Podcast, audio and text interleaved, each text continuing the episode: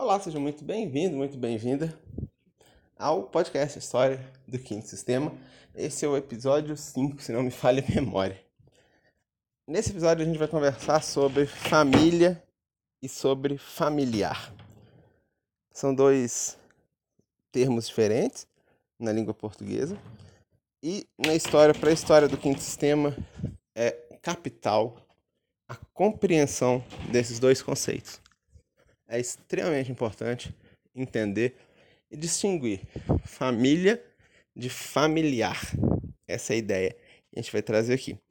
Esse não é um podcast sobre língua portuguesa.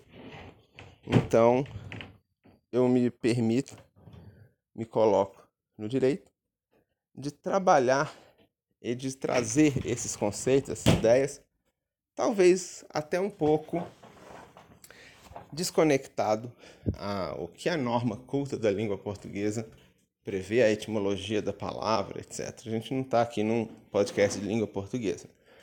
Por isso a gente vai precisar desse episódio inteiro para explicar essa ideia.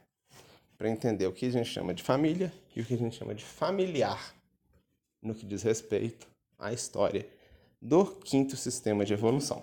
Essa é a ideia. Muito bem. Olha só. A gente já tinha visto, já tinha percebido em episódios anteriores desse podcast que um, existe uma lei prime, primeva, uma lei, um princípio universal, por assim dizer, que é o de que a consciência se manifesta, ou seja, ela toma forma ou seja, deixa de ser uma ideia e passa a ser uma pessoa, ou um objeto, ou, um, ou um, uma, uma coisa, algo. Ela assim, toma forma, não fica no seu plano para sempre. É uma regra do universo. A gente viu que muitas das coisas que nós vivemos são reflexos ou consequências da existência dessas coisas, desses construtos, em plano, no plano arquetipal, multidimensional. Essa é a ideia.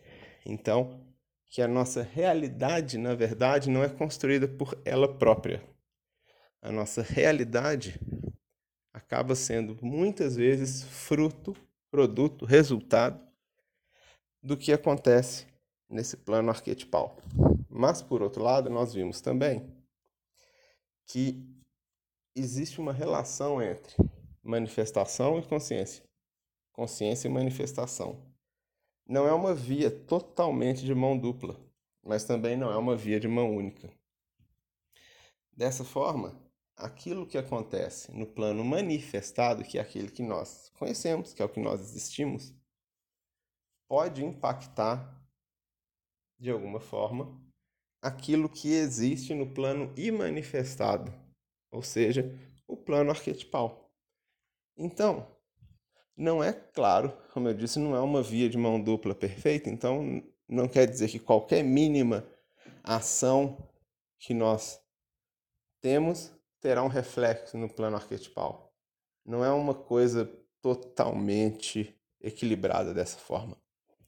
Mas é de se imaginar que talvez ações coletivas ou talvez grandes ações individuais, grandes empreendimentos individuais, talvez tenham o poder de influenciar esse plano arquetipal, ainda que seja de uma forma discreta, uma forma pequena. Mas o que interessa nesse caso, que ainda é anterior a isso, é a constatação de que, ora, se o plano arquetipal se manifesta e exprime-se, enfim, e está aqui na nossa realidade. A nossa realidade também tem essa ligação. Então, o que a gente vive pode estar sendo muitas vezes produto dessa interação, produto dessa existência, dessas consciências que vêm do plano arquetipal para a face da Terra.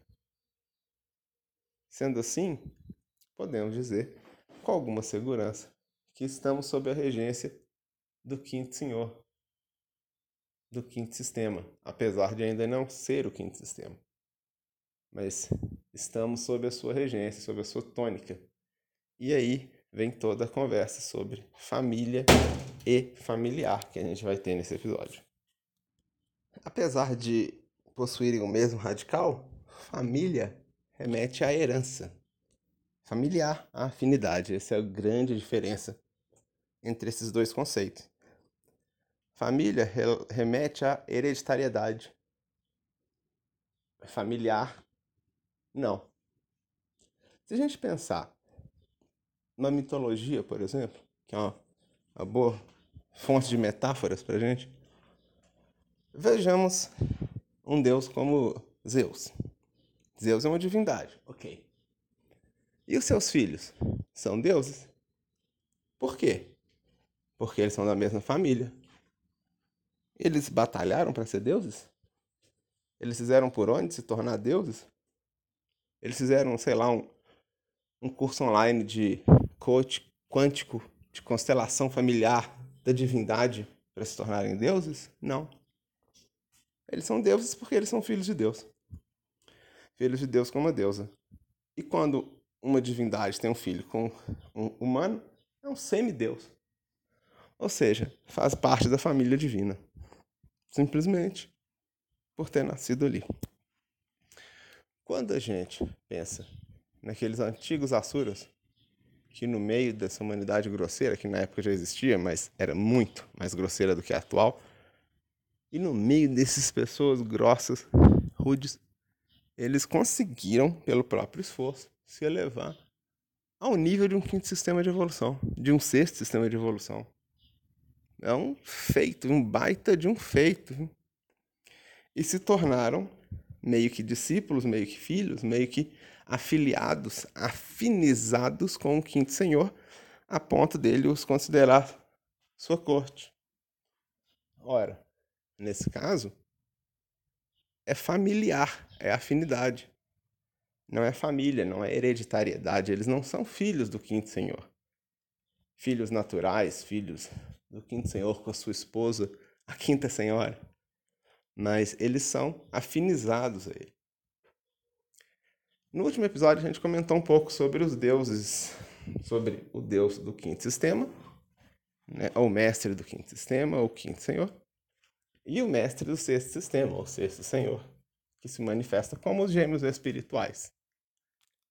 E aí, sendo um casal, tem filhos. Essa é a ideia, é o que é esperado dos casais. É esperado que produzam descendentes, família. Então, aqueles ligados ao sexto Senhor, mesmo que tenham se afinizado às suas ideias, ou seja, forem, por exemplo, asuras, lá do remoto sistema do início desse sistema, né? Esses aí, esses seres, nasceriam como filhos ou netos ou em algum grau de parentesco com os gêmeos espirituais. Seriam parte da sua linhagem, da sua família. Enquanto as pessoas francamente afinizadas, relacionadas, ligadas espiritualmente ao quinto senhor, não. Eles não seriam filhos de um quinto senhor, porque ele sozinho, sem esposa, não teria filhos. Então, são pessoas afinizadas, afiliadas ao trabalho do quinto e não pessoas que nasceram ali, sabe-se lá por quê.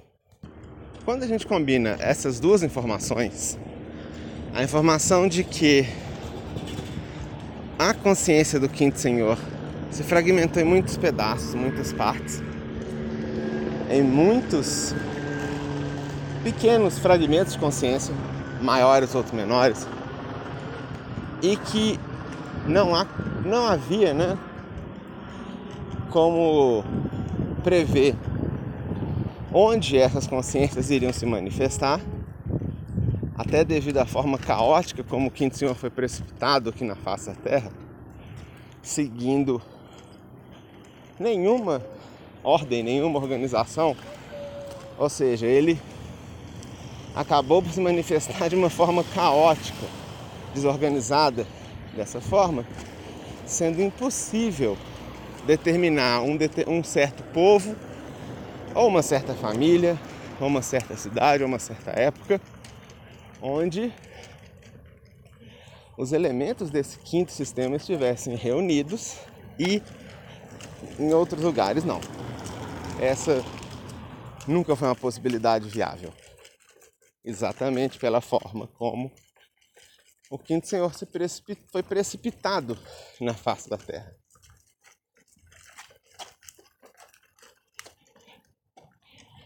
Então, a ideia de algo familiar e não de uma família define melhor o quinto sistema. Ou seja, ao invés de uma linhagem, uma descendência, algo que presume uma história, algo que presume um mito fundador, seja um casal fundador, enfim, mas algo que remete, remeta a uma família, não se aplica tanto para uma descrição fidedigna do quinto sistema e do quinto senhor, tanto quanto pessoas reunidas ao redor de um algo comum e esse algo são os elementos da consciência do quinto senhor. Como vimos, essa consciência se manifesta mais francamente no plano mental abstrato, o plano da criatividade, da genialidade, o plano, o estado de consciência dos gênios da humanidade dos grandes mestres, grandes gênios da humanidade e criaram coisas extraordinárias que realizaram tarefas hercúleas. Portanto, essa familiaridade que os elementos do quinto sistema encontram entre si é dada nesse plano. Por isso, não é uma afinidade por interesse material. Não é uma afinidade por interesse reprodutivo.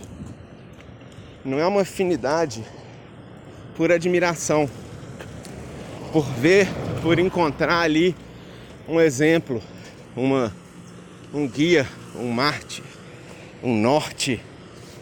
Não, é algo além. É algo que é difícil de escrever porque a nossa linguagem é especializada em descrever as coisas do mundo concreto, não do mundo abstrato. De volta à caminhada aqui. Daí esses, esses sons estranhos. Então,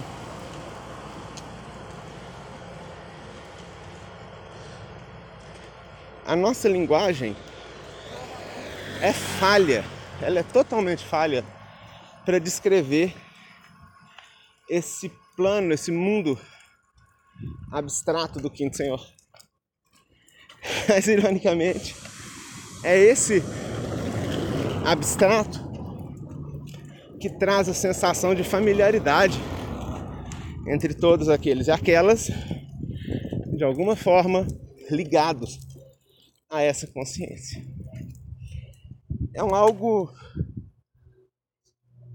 de uma natureza transcendental não no sentido de algo sobrenatural, algo da esfera dos milagres, da esfera do impossível.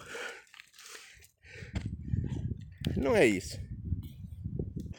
Trata-se de algo da esfera do reconhecimento mútuo, mas o reconhecimento de algo que está além da matéria, além da vida cotidiana, além do comum, mas que, curiosamente, é o que une.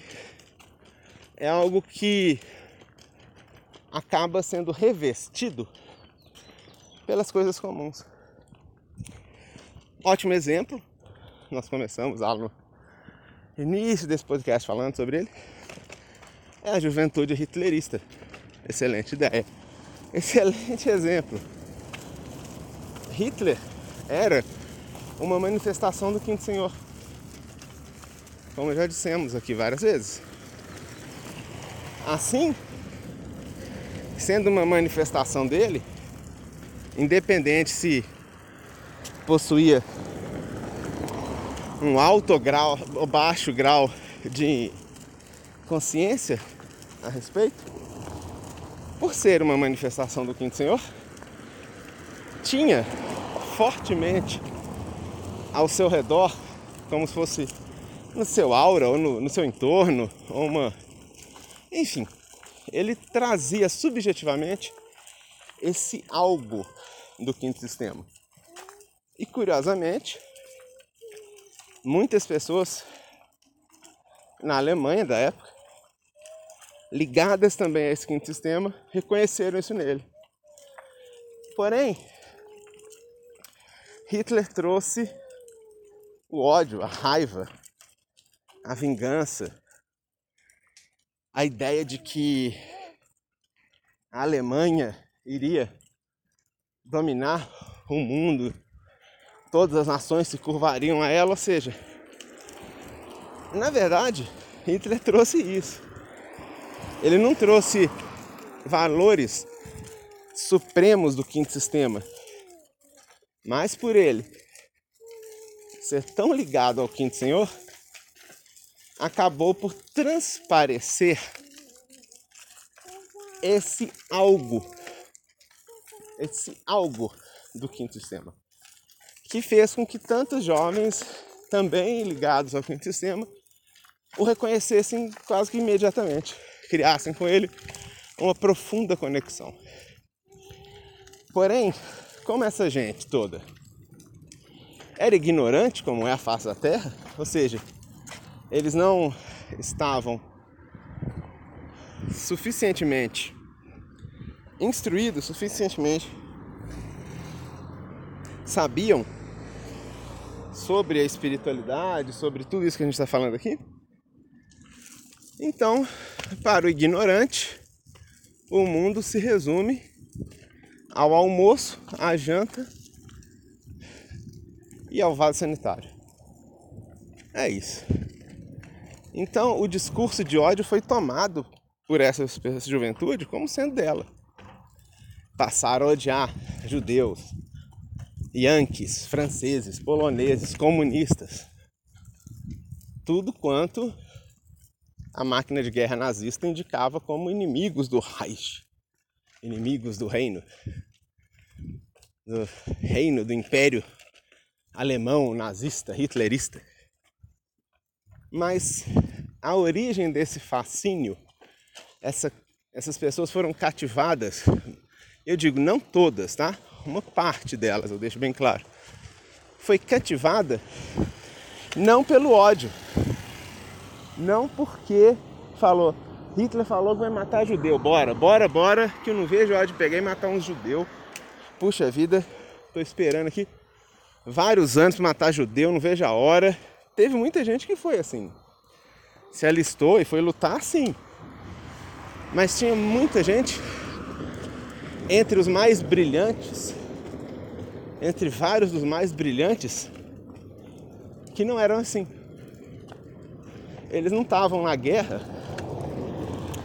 para matar judeus e yankees e ingleses e eles não eram assassinos sociopatas por convicção. Não eram serial killers. Não eram pessoas que sentem prazer em matar os outros, em destruir, em arruinar as propriedades. Não, não era o caso, não.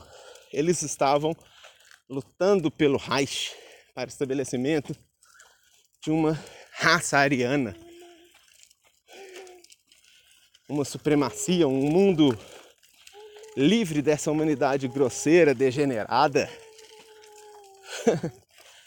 Essa humanidade de pessoas brutas, pessoas grosseiras. Seremos todos uma humanidade de pessoas sofisticadas, de pessoas eruditas, de pessoas criativas, inteligentes. Nós não seremos liderados nem dominados por pessoas degeneradas como os judeus, como os americanos. Se falasse que era como os alemães, eles se matavam. eles tinham comprado o discurso. Porque por trás dessa fala era possível sentir a presença desse quinto senhor. Ainda que a fala não fosse dele, a fala era do Hitler mesmo como nós veremos em outros episódios também. Então, toda aquela juventude foi reunida por afinidade e não por familiaridade, por hereditar hereditariedade. Esse é o ponto. Muito interessante dessa conversa aqui. Por quê? Se as pessoas se as pessoas surgem em locais diferentes e acabam se identificando, é porque existe uma forma de transmitir a elas a sua localização, o seu pertencimento, a sua mensagem, a mensagem que faz com que as pessoas de diferentes lugares se identifiquem com essa essa ideia, com esse conceito, né? Esse é o mundo que nós temos visto acontecer cada vez mais de 1956 para cá. É importante de criar esse paralelo. Por quê? Nós saímos de um mundo pautado em hereditariedade, um mundo onde família biológica era a regra do mundo, o mundo era regido por famílias biológicas, o chamado patriarcado, mas que no passado era o matriarcado, lá na Atlântida, mas assunto para outro momento. E a gente passou a cada vez mais viver num mundo de pessoas unidas por afinidade grupos, fóruns, redes sociais, enfim, tudo quanto é compartilhado, tudo quanto é criado coletivamente, tudo quanto reúne as pessoas por afinidade, é um tópico. É o que dentro do marketing é chamado de nicho de mercado. Quer dizer, antigamente e nem tão antigamente assim, tá? Se numa família existia uma costureira, um cozinheiro e um motorista de ônibus, essas ocupações, esses interesses eram secundários. Por quê? Se eles eram irmãos, eles diriam: Nós somos irmãos. Nós vamos fazer um esforço porque você é minha irmã, você é meu irmão nós somos irmãos, então nós estamos acima de qualquer profissão, de qualquer interesse. Nós temos uma família, nós temos o mesmo pai, a mesma mãe. Essa é a ideia. É daí que meus pais cresceram, meus tios. E agora é diferente, porque se existe uma família que tem um cozinheiro, um motorista de ônibus e uma costureira, talvez não seria estranhar que a costureira participe de um grupo de costureiras, seja no WhatsApp, seja onde for. O motorista de um grupo de Facebook de motoristas, segue canais de influenciadores de motorista de ônibus. E a cozinheiro provavelmente, ou talvez provavelmente, vai participar de grupos de cozinheiros, talvez tenha até mesmo um, um grupo online, uma reunião, alguma coisa assim. E eles vão se identificar muito mais enquanto o que eles fazem e muito menos em relação à sua família de origem. Se eles todos são da família Lopes, vamos supor, eles diriam: Nós somos os Lopes. Eu sou Fulana Sandra Lopes. Eu sou Leonardo Lopes. Eu sou Joana Lopes. E agora não, vai dizer: Talvez. Eu sou Sandra Gourmet. Eu sou cozinheiro. Não é mais Sandra Lopes. Sobrenome é só uma formalidade. E eu sou Leonardo Bus, motorista interestadual de ônibus. Eu sou Joana, Joana da, da linha, vamos supor assim. Eu sou costureira. Eu sou alfaiate, sei lá, qualquer coisa assim. E vai se identificar assim, eles não são mais Lopes. Eles não são mais irmãos, apesar de serem. Eles são unidos pelos interesses. Então, a gente tem visto o mundo convergir para uma humanidade unida por interesses, não por interesse. Por interesse parece todo mundo oportunista, não é isso? Por interesses. Ah, você é da família Lopes, outra da família Lima, outra da família Silva. Hum, irrelevante. Todos somos podcasters. Todos somos youtubers. Não interessa a família. Família é secundário aqui. Esse é o mundo que a gente está caminhando. É interessante a gente pensar, voltando no tempo, para a gente poder criar vários paralelos com o que a gente vê hoje em dia. É interessante a gente pensar o quanto isso representa mesmo essa tônica, esse jeito, esse estilo do quinto senhor, do quinto sistema. Visto que ao longo dos tempos ele sempre foi figurado sozinho, é engraçado isso, né? existia um grupo tal, surgiu o quinto senhor, ele aparece sozinho, sem esposa, sem filho, sem nada. Ele sempre aparece sozinho, né? Ele tá ali na, na forma que ele existia. Mas um outro aspecto interessante é essa fragmentação da sua consciência, que fez com que pessoas nascessem praticamente todas as culturas, todas as épocas, todos os lugares e fossem pessoas ligadas ao quinto sistema, mas sem que elas tivessem, na sua esmagadora maioria, noção disso. Elas não entendiam que elas estavam ligadas a ele. Elas agiam muitas vezes como a gente está dizendo, como os antigos Assuras, às vezes com desprezo pela humanidade, às vezes com um desdém, mas muito frequentemente referindo-se ou, ou, fazendo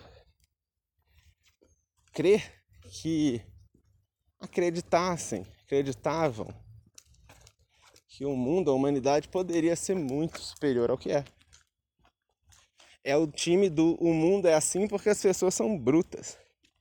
Elas são brutas porque são incompetentes, porque são grosseiras. Se elas fossem mais esclarecidas, o mundo seria ótimo. O que falta a essa gente é refinamento. São gente grossa. O que falta a essa gente é que elas são brutas, é gente rasteira, grosseira não são gente sofisticada. Se eles fossem sofisticados, o mundo seria muito superior. Interessante que essa é a ideia central do arianismo de Hitler. O mundo é degenerado, o mundo é impuro. A solução que ele encontra é justamente a solução de que eles, os alemães, os germânicos, seriam a raça ariana. Eles seriam os legítimos herdeiros da raça ariana e a raça ariana iria mostrar ao mundo como é que se faz, mostrar ao mundo exemplos de nobreza de caráter e de refinamento e tudo mais. A ideia é essa. A gente olha em retrospecto, a, o que houve lá no passado? O quinto senhor recusou se manifestar na terra com seus assuras e o seu povo.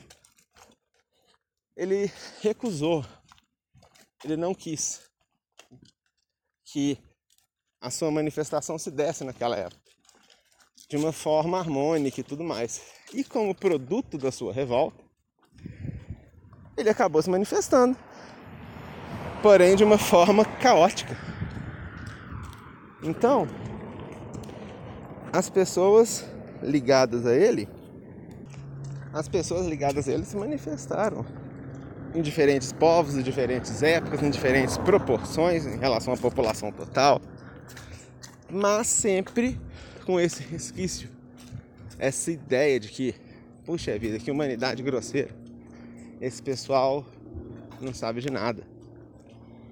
É interessante como essa, esse pensamento ele é comum entre as pessoas ligadas ao quinto sistema.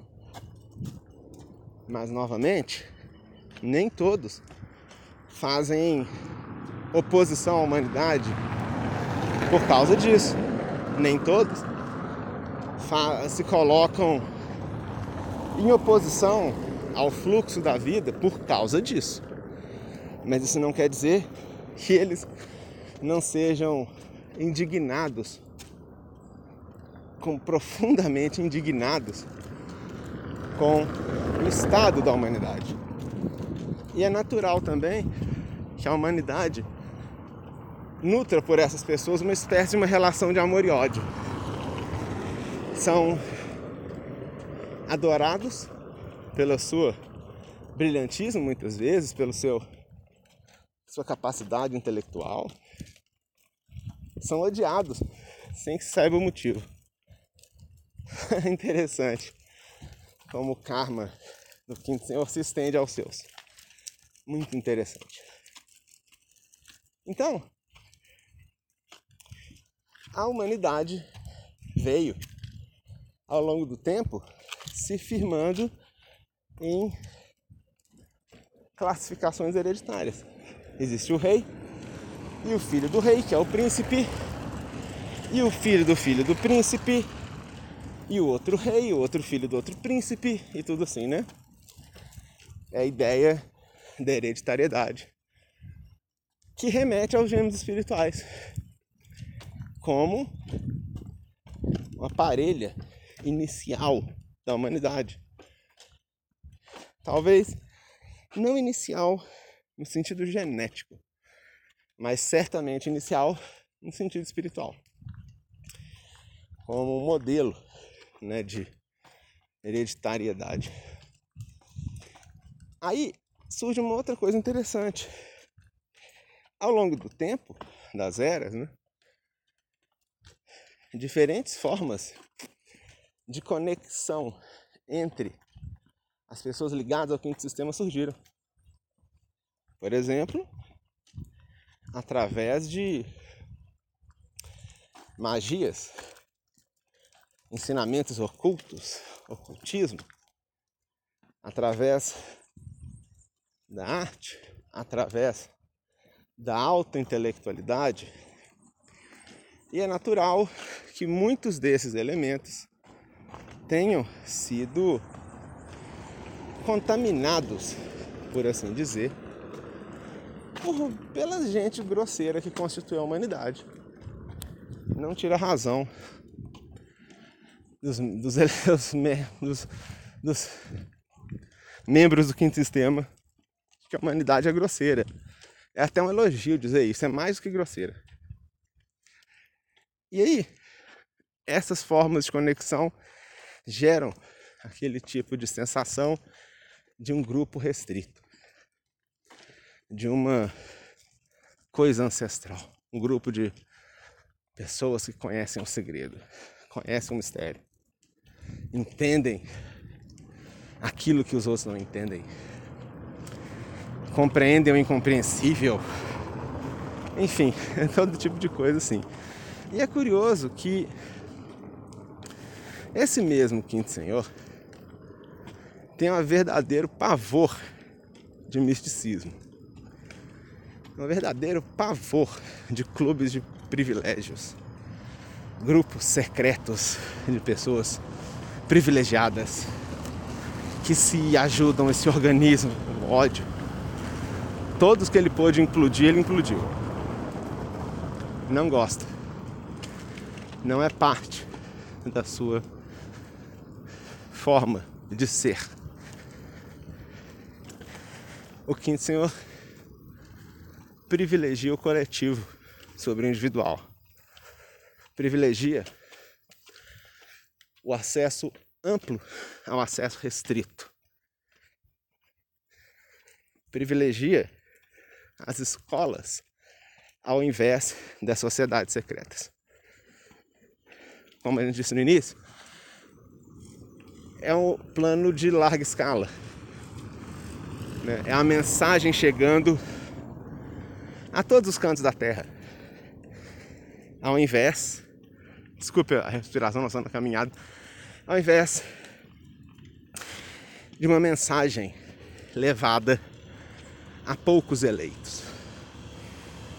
O quinto senhor definitivamente detesta, tem pavor da ideia de poucos eleitos.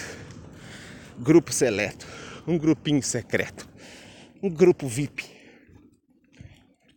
Você quer deixar nervoso, você arruma alguma coisa desse tipo. Ficar muito, muito, muito nervoso com você. Não gosta desse, ele não gosta disso. Isso não representa o quinto sistema. Em nenhum aspecto. Ora, mas alguém poderia dizer: isso é contraditório. Por quê? Hitler não fez um pequeno clube de raça ariana, que seriam os germânicos? Como ele pode, o quinto senhor, ser contra a formação de grupos, maçonarias, coisas secretas, grupinhos de mistério, confrarias de iniciados, grupo seleto. Como ele pode ser averso a isso? O tanto que é, e é muito. O suficiente para tentar erradicar todos esses grupos de várias formas. Mas ele foi e atuando como Hitler criou um grupinho um pouco maior, mas pequeno em relação à humanidade. E aí entra uma questão que a gente vai conversar num outro momento, porque precisa de bastante tempo para isso que é a questão do equilíbrio ou desequilíbrio do quinto senhor. Antes de 56, quando ele ainda estava fragmentado em muitas partes, as manifestações do quinto senhor eram necessariamente desequilibradas, desarmônicas. Nem se ele quisesse muito ia conseguir fazer uma manifestação harmônica, pacífica, maravilhosa, uma coisa linda. Não porque ele era desequilibrado. Ele não possuía sua contraparte, não possuía sua consciência integral, que estava lá em Shambhala, vários fragmentos, vários pedaços dele espalhados pelo mundo afora aí. Asuras, cada um no seu quadrado aí, fazendo cada uma estripulia pior que a outra. Enfim, não havia como o quinto senhor se manifestar de uma forma pura naquela época porque ele estava totalmente desequilibrado. Então, ele desequilibrado acaba assumindo para ele e para suas ações coisas que são da terra, da face da terra. Ele acaba agindo como as pessoas da face da terra em algum momento, porém com um poder infinitamente superior, um alcance muito maior. Então, se os alemães, o povo alemão, queria vingança pelo que aconteceu com eles no Tratado de Versalhes, pelos capitães de navio e submarino da Primeira Guerra que foram obrigados a levar seus submarinos para serem afundados na base naval britânica de Scapa Flow, seja pela inflação absurda que acontecia na Alemanha nos anos 20, deixando as pessoas miseráveis enquanto banqueiros e agiotas lucravam muito, como acontece atualmente no Brasil. Então, por conta disso tudo, havia um sentimento de ódio no povo alemão, de indignação, de raiva, de vingança. E o que o Hitler fez foi captar isso, foi capturar isso, esse sentimento. E aí veio a guerra, aí vieram todas essas questões. Mas se a gente pensar na, na, na ideia central do nazismo, do arianismo, que é uma ideia, um conceito do qual o nazismo faz, é, se vale, né, o arianismo, é uma ideia de disseminação global de um novo estado de consciência. Infelizmente, um estado de consciência incompatível com o que estava por vir, já que naquela época a raça ariana, a quinta raça mãe, já estava caminhando para os seus finalmente. Já estava se apresentando no horizonte a sexta subraça, chamada raça bimânica, e a raça atabimânica, que seriam na América do Norte e na América do Sul. Mas, por eventos que vamos tratar em outro momento, foram transferidas para o Brasil. Então, apesar de inadequada para sua época, a ideia do arianismo era interessante. Era a ideia de estender para toda a humanidade os valores da raça ariana, ou seja, uma mensagem para todos. Porém, como o quinto senhor era muito desequilibrado naquela época, essa ideia original acabou assimilando um monte de ideias que não tem nada a ver com ela. Que são as ideias do nazismo, como a gente conhece. Matar judeu, enfim, todo aquele negócio, né? É interessante isso, essa ideia de que o Quinto Senhor está tentando falar para muitos. Porque é interessante que, ao mesmo tempo, se a ideia dele é se comunicar com o maior número de pessoas possível, por que diabos? Ele foi conversar com Giovanni Papini. Só os dois. Giovanni Papini não é nem um, um escritor da revista Time, algo que, sei lá, levaria a mensagem dele para o mundo todo e tal. Papini era uma pessoa de pouca expressão dentro do, do cenário mundial de literatura. Não era um, um best-seller como um Paulo Coelho, alguém assim, longe disso. Ora, se a ideia do Senhor era falar para muitos, por que, que ele foi falar para poucos?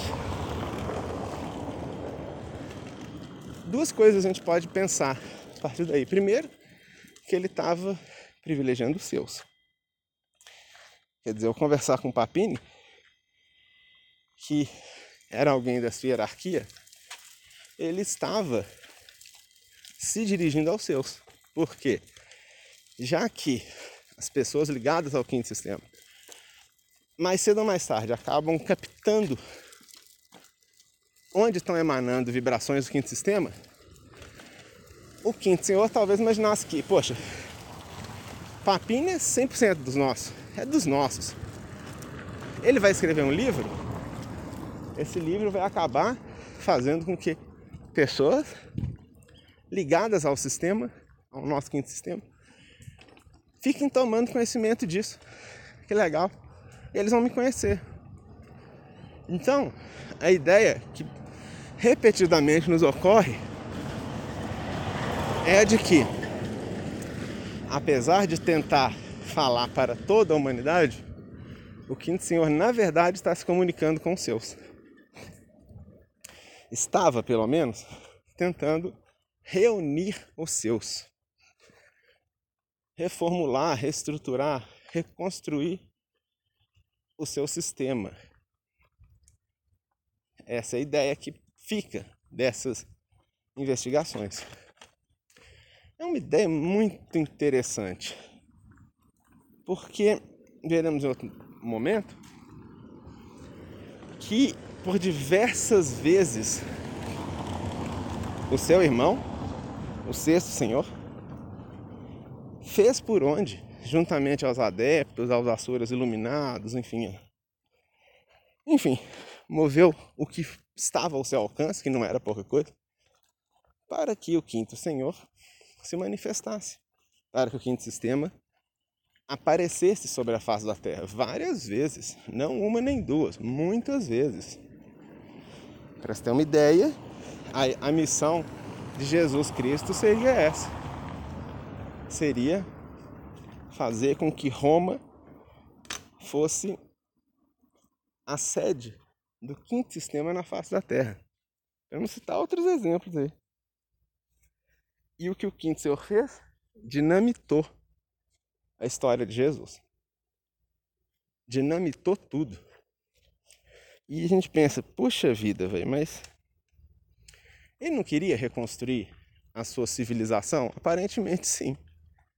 Ele não moveu tanto esforço para conseguir encontrar os seus e conscientizá-los de quem eles são. E, enfim, falar, ó, oh, você lembra de mim? Aqui é o quinto senhor, você lembrar de mim? Nós somos amigos tal. Sim. Ora, e aí ele teve a oportunidade disso acontecer. Várias vezes. E o que ele fez? Torpedeou a oportunidade. Mesmo, sem medo de ser feliz. Explodiu a oportunidade. Vai com Deus a oportunidade. Ou seja, ele não se deixou entronizar. É como se dissesse, aqui não, Gavião. Vocês não vão, vocês não vão me fazer imperador de quinto sistema nessa época não. vou continuar assim. A gente pensa que interessante, ele preferiu continuar fragmentado, desequilibrado, a de repente conseguir formar de novo o seu sistema. Mas é curioso que numa perspectiva de curto prazo, de curtíssimo prazo, isso não faz sentido. Poxa, você não está querendo montar o quinto sistema? É, tô. Pô, vou te dar aí a condição de você montar hoje o quinto sistema. Não, obrigado. Oi, por quê? Porque ninguém conhecia tão bem os seus quanto o quinto senhor. Ninguém conhecia em tão minuciosamente, tanto detalhamento, os seus assuras, os seus fragmentos, quanto o quinto senhor. Ele sabia, conhecia bem cada um dos seus. Sabendo como eles estavam, como o mundo estava, as perspectivas para o, o mundo, para a evolução, comparando tudo isso, ele chegava à conclusão: péssima ideia redimir agora. Vai dar ruim. Vai dar bom, não. Lá na frente, daqui a sei lá quantos mil anos, tal evento que está acontecendo agora vai tomar uma outra proporção e vai afundar nosso quinto sistema. Negativo. Então, é interessante notar que o quinto senhor mesmo inconsciente, ele manteve essa sua característica única de conseguir visualizar as coisas em muito longo prazo, em muita perspectiva e com muita precisão. Ora, uma coisa é fazer uma previsão de futuro, isso é simples. Pra, bom, pelo menos eu nunca achei difícil. É uma coisa simples, mas de um futuro próximo, de um futuro moderadamente próximo, tipo 100 anos, 200 anos, não é uma coisa tão difícil. Agora, prever como vão estar o mundo, as coisas, daqui a 10, 15 mil anos, daqui a 6 mil anos, 3 mil anos, é uma coisa impossível para qualquer humano. E impossível para a maioria dos deuses também. Mas é natural para o quinto senhor. Então, uma ideia interessante sobre ele é que ele sempre tem um plano. Muito raramente a gente vai encontrar o quinto senhor andando por aí, como quem não quer nada, curtindo a vida e ele sempre tem um plano. Pode ser que ele não explica pra gente qual que é, mas ele sempre tem. Ele sempre tem uma cartinha na manga. Ele sempre está colocando as coisas agora para colher lá na frente. Então é muito difícil, mesmo para quem está acostumado com ele, quem já o conhece, quem enfim, tem muito tempo de experiência com ele, até mesmo para eles é difícil entender onde ele quer chegar com as estratégias que ele coloca em prática logo no início. Mas quando a gente olha em retrospecto, a gente fala: nossa, mas que criatura brilhante! Mas que, que cabeça é essa? Como é que ele conseguiu fazer toda essa jogada desde lá de trás? Pois é, bem-vindo, seja bem-vindo. Esse é o Quinto Senhor, nosso muito querido mestre Quinto Senhor, muito, muito amado, esse grande amigo Quinto Senhor. Essa é uma capacidade única dele, é uma das suas características mais notáveis. Então, muitas vezes, as coisas que parecem meio sem sentido, na verdade elas têm todo sentido. A gente pode falar num outro episódio sobre a música do Quinto Senhor. E falando sobre a música do Quinto Senhor, então, obviamente o heavy metal, a gente vai encontrar entre muitos desses apreciadores dessa arte menções a povos pagãos da época do Império Romano, povos celtas, druidas, né, ali os gauleses, etc. Talvez a gente possa dizer com alguma segurança que esses eram povos onde existia uma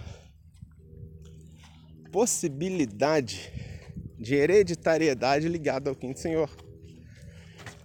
Foram povos onde talvez tenham se manifestado muitos fragmentos da consciência do quinto senhor, assim como aconteceu no Oriente Médio ali no lado da Turquia, é, Arábia, não sei se é Arábia e Oriente Médio, mas é aquela região ali. Arábia, Turquia, Egito, que, que ali é, uma, é um poço de aspecto do Quinto Senhor. Então, muitas das culturas que eles viviam, das coisas que eles viviam naquela época, foi muito marcante para eles. E depois foi perdido. Vieram os romanos, saíram destruindo tudo. Acabaram com todo mundo. Eliminaram esses povos. E numa encarnação mais distante, quando o quinto senhor já estava redimido, quando estava tudo mais equilibradinho, essas pessoas se encontram por interesse. Olha que legal essa música. Olha que bacana.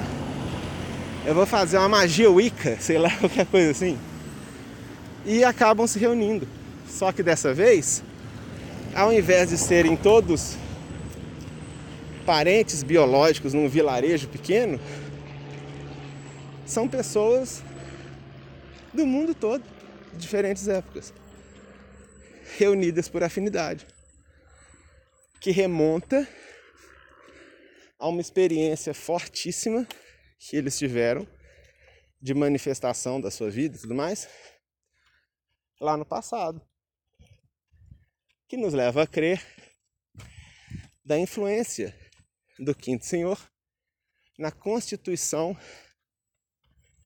dessas vilas e também na construção da cultura que foi tão marcante a ponto dessas criaturas reencarnarem milhares de anos mais na frente e ainda assim terem memórias tão vívidas daquela época a ponto de querer recriar essa experiência em grupo.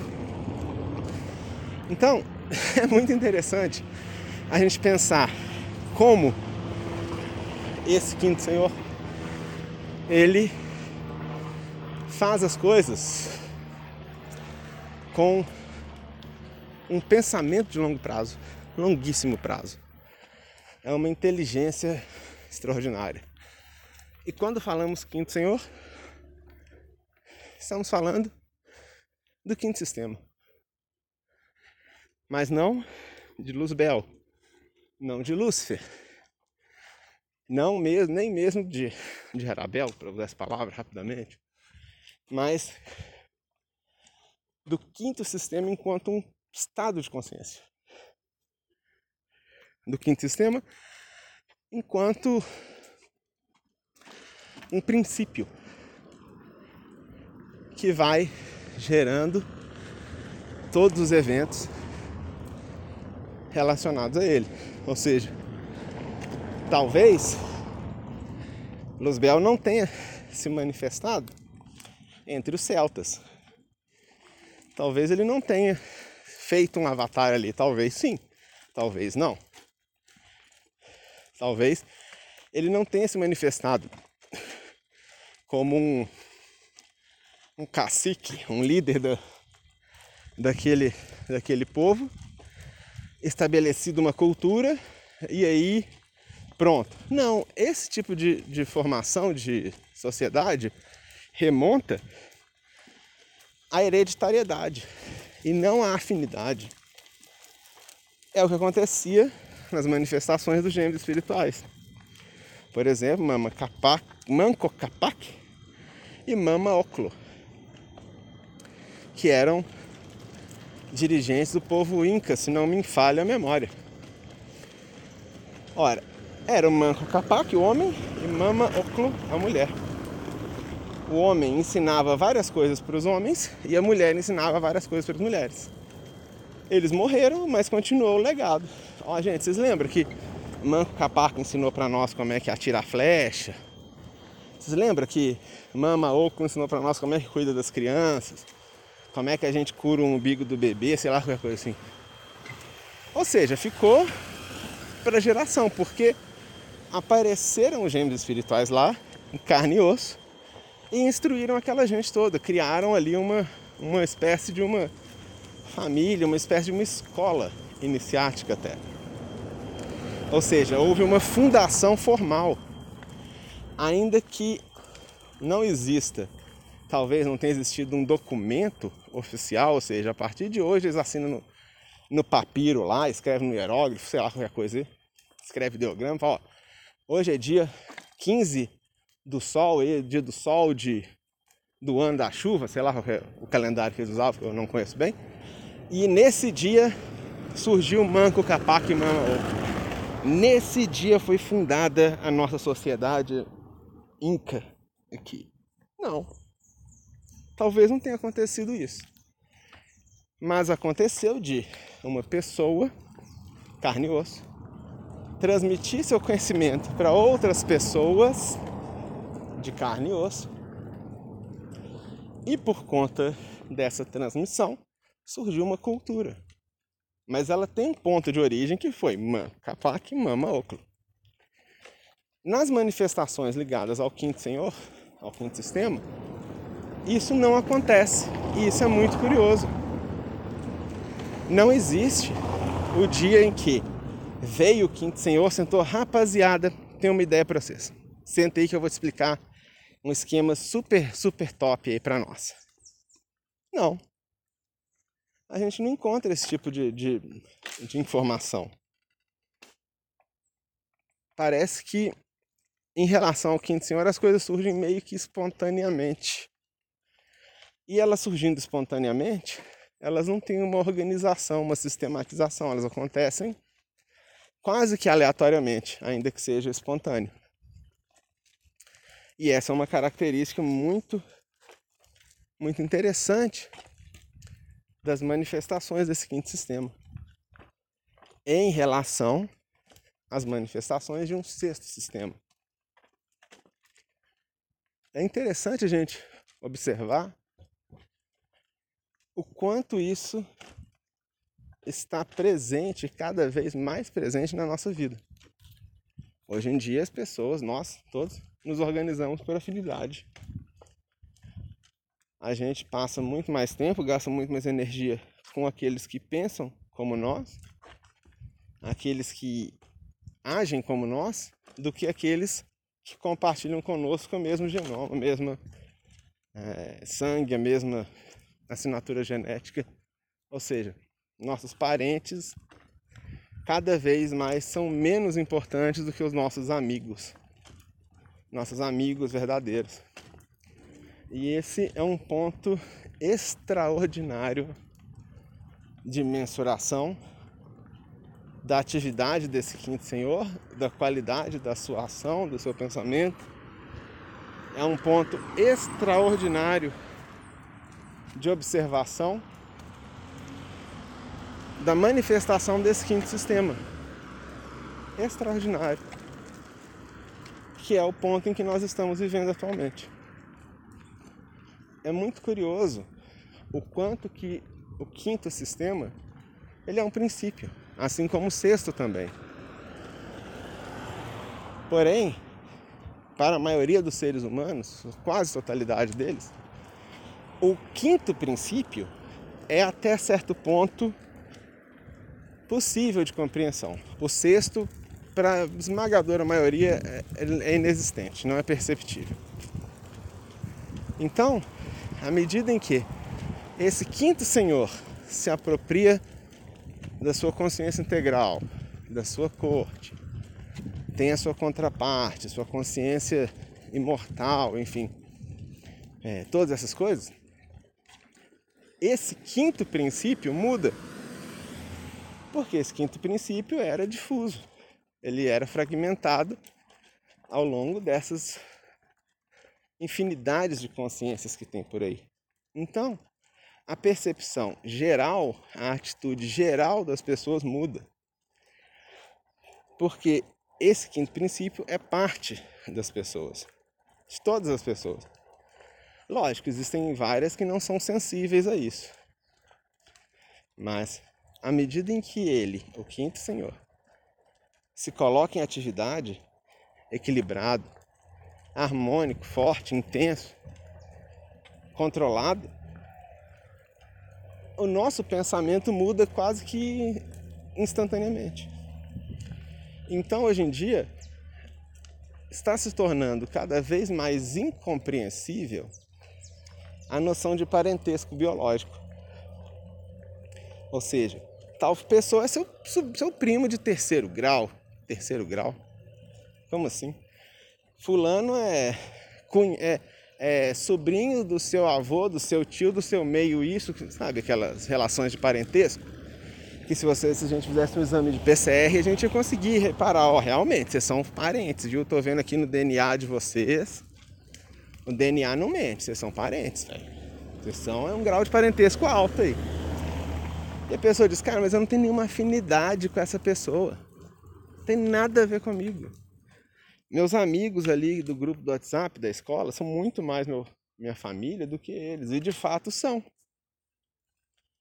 Não, meus amigos ali do, da faculdade são muito mais, muito mais minha família do que meus primos. De fato são. E aí como fica? É interessante a pergunta, né? Como fica a família nuclear como conhecemos. Como fica a família feliz, papai, mamãe, filhinho, tio, vovó? Como fica isso? Não fica. Então, à medida em que a gente vê novas configurações familiares surgindo, elas são ok, elas são ótimas. Desde que as crianças estejam ótimas. Se a criança está feliz, está se desenvolvendo, está tudo certo. Ah, mas a, a criança tem é, é um pai gay, dois, dois homens, dois pais, duas mães, vive numa comunidade com várias, assim. E daí? A criança está feliz? Ela está se desenvolvendo? Ela está é, ganhando novas habilidades, tá, enfim, tá bonitinha lá, certinho? Então tá tudo certo tudo certo. Ora, mas e a família e tal? Não. Desiste dessa ideia.